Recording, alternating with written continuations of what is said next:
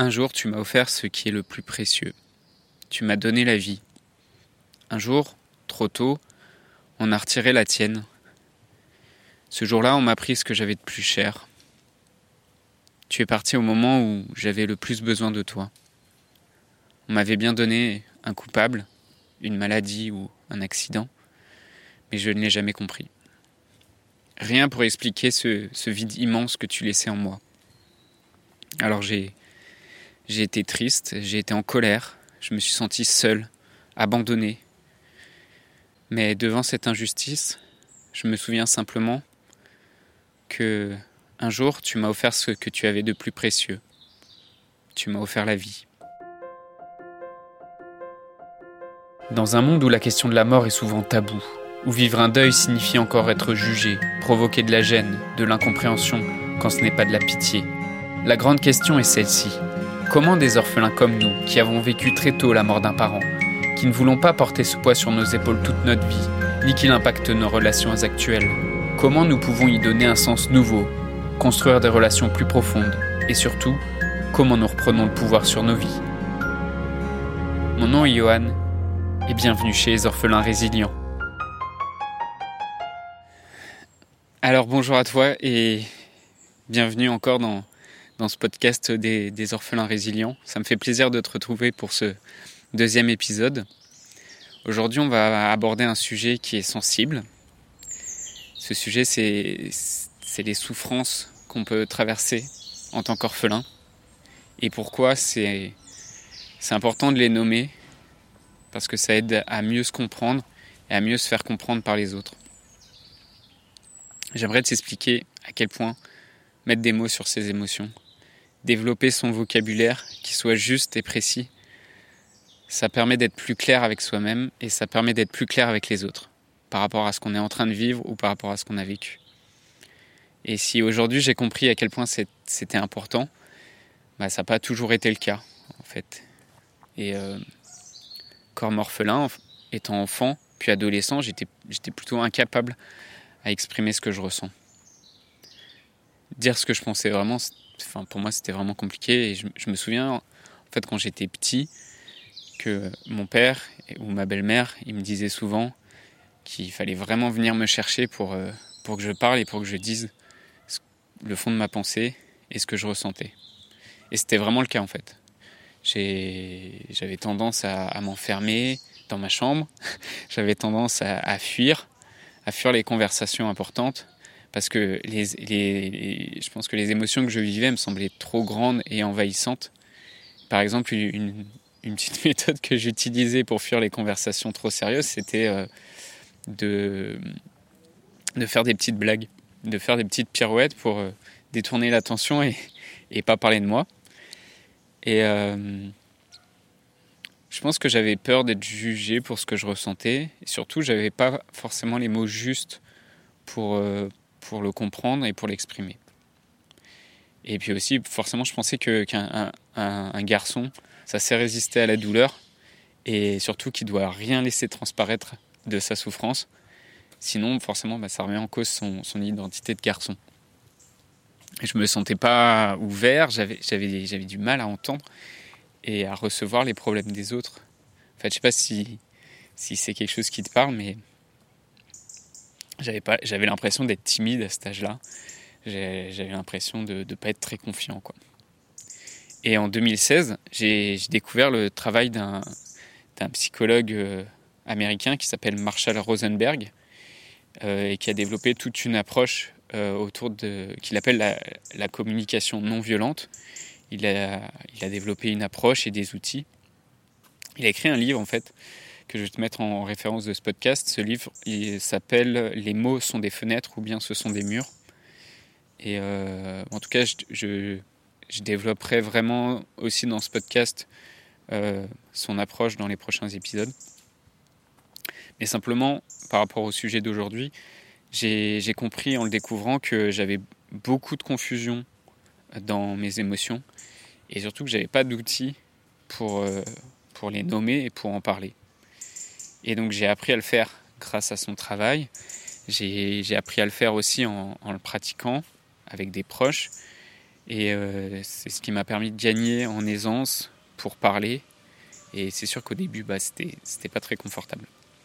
Aujourd'hui, je me sens beaucoup plus à l'aise pour aborder même ces sujets compliqués avec des gens, même si c'est des sujets euh, assez intimes. Quoi.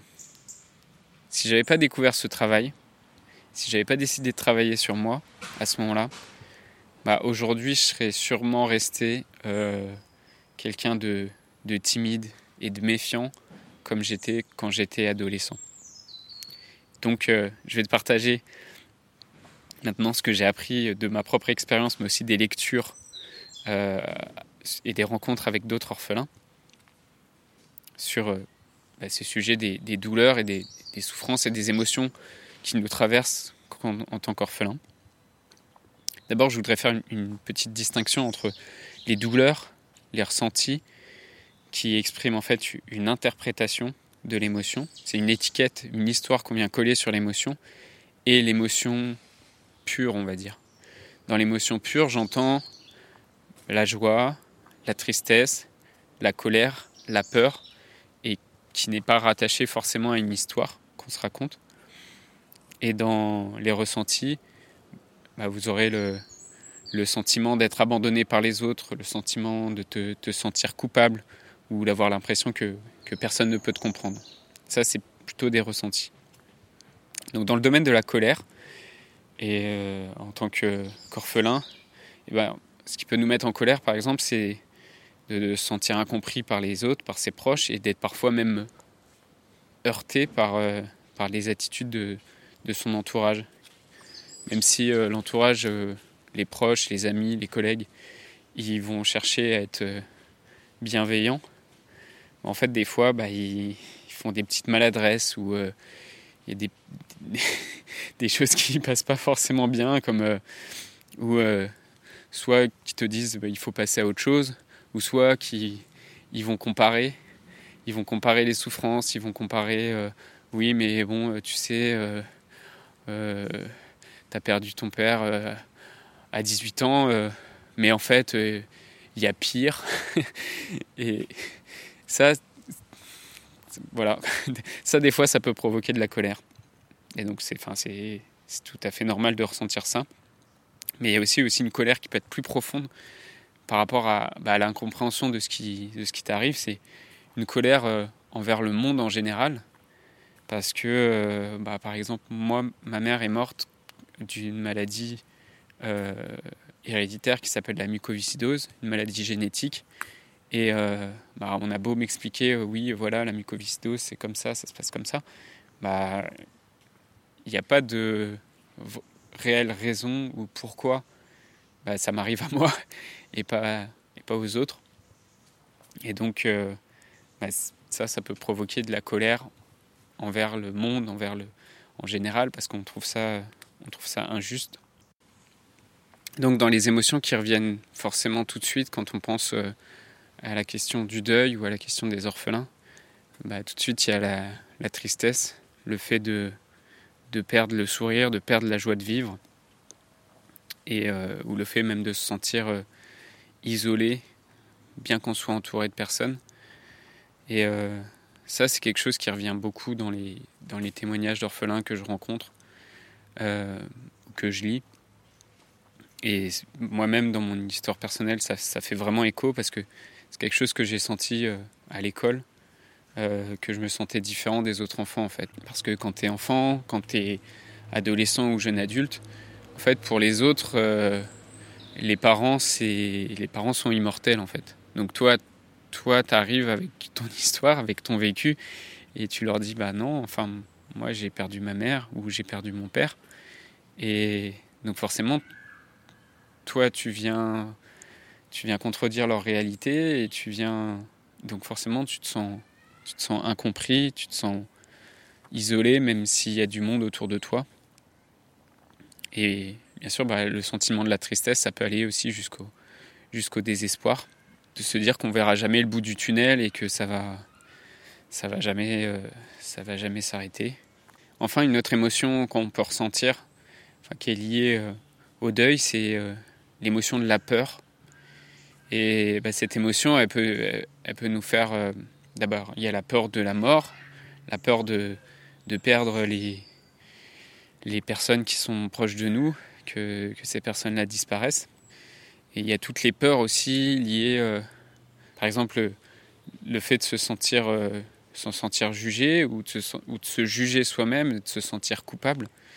C'est quelque chose qui revient assez souvent, la, culpabilité euh, des personnes en deuil qui bah, se sentent coupables.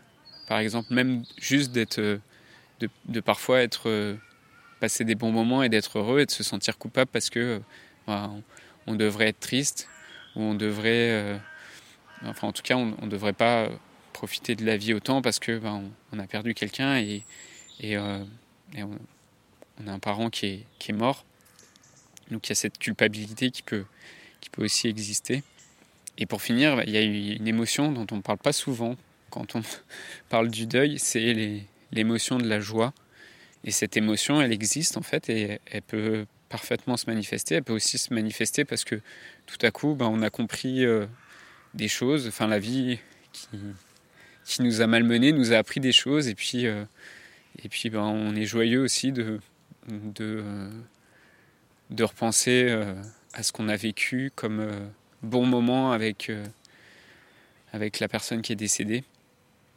Ou juste on est joyeux de partager des bons moments avec des personnes vivantes parce que ben, on, a compris que bah, qu'elles étaient aussi précieuses et euh, que ce, cette perte, ce deuil là qu'on a vécu quand on était jeune, ça nous a appris ça aussi.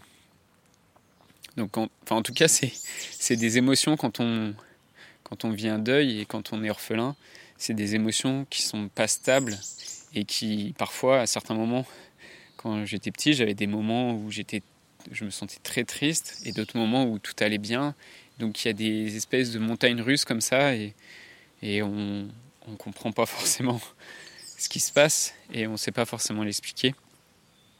Mais euh, en tout cas, ce qui est important par rapport à toutes ces émotions, c'est que c'est normal en fait. Je voulais te dire que si tu vis tout ça, c'est normal.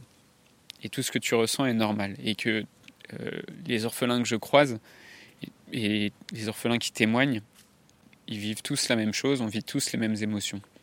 Donc euh, il ne faut pas que tu te sentes mal par rapport au fait que tu vis des, des émotions telles que euh, la tristesse, la colère, euh, ou tu des ressentis de, culpabilité. Parce que tout le monde vit ça, et même si c'est pas forcément quelque chose qui est compris par les autres, qui est compris par la société, c'est normal que tu vives ces émotions. En tout cas, je pense que c'est vraiment important de développer cette clarté et cette conscience qu'on a sur les émotions qu'on vit. Et euh, moi, c'est ce qui m'a permis vraiment d'être plus à l'aise pour en parler, pour aider les autres aussi à comprendre et à, écouter leurs émotions. C'est ce qui permet aussi aux, orphelins que je rencontre de, bah, de témoigner et de se sentir mieux compris. Et donc toi, j'aimerais que tu tu me racontes un peu ce que tu as vécu comme émotion, si ce que je te raconte euh, aujourd'hui, ça te parle. Et euh, c'est quoi les, ressentis particuliers liés euh, au, fait que tu aies perdu ton père ou ta mère, ou même les deux, quand tu étais petit ou quand tu étais adolescent ou jeune adulte? Je t'invite à, venir le, partager dans le groupe Facebook des orphelins résilients où tu trouveras bah, une écoute bienveillante en tout cas. Je voudrais te remercier d'avoir écouté cet épisode et j'espère sincèrement que ce que je t'ai partagé aujourd'hui t'a aidé. Si ça t'a aidé, alors assure-toi de le partager avec quelqu'un d'autre qui en a besoin. J'ai créé récemment un groupe Facebook qui rassemble des orphelins ayant pour mission de partager leur expérience et de s'entraider. Ce groupe s'appelle Orphelins Résilients et l'accès est gratuit. Tu peux retrouver tous les détails pour rejoindre le groupe dans la description du podcast. Orphelins Résilients, c'est une communauté d'orphelins entreprenants, audacieux, ayant réellement envie de faire une différence dans leurs relations auprès de leurs proches et avoir une vie de couple inspirante. Dans ce groupe, tu retrouveras des interviews d'experts et d'artistes, des questions-réponses, des lives et des méditations, et surtout un groupe d'orphelins motivés, courageux et bienveillants. Donc je t'invite à rejoindre le groupe dès maintenant, c'est l'endroit dans lequel je partage le plus de contenu en ce moment. Le podcast Orphelins Résilients, c'est un nouvel épisode tous les jours du lundi au vendredi à 8h. Merci encore pour ton écoute. Je te laisse découvrir le sujet du prochain épisode. À très vite. Dans le prochain épisode, on parlera des aspirations et des envies des orphelins par rapport à ces douleurs et en général.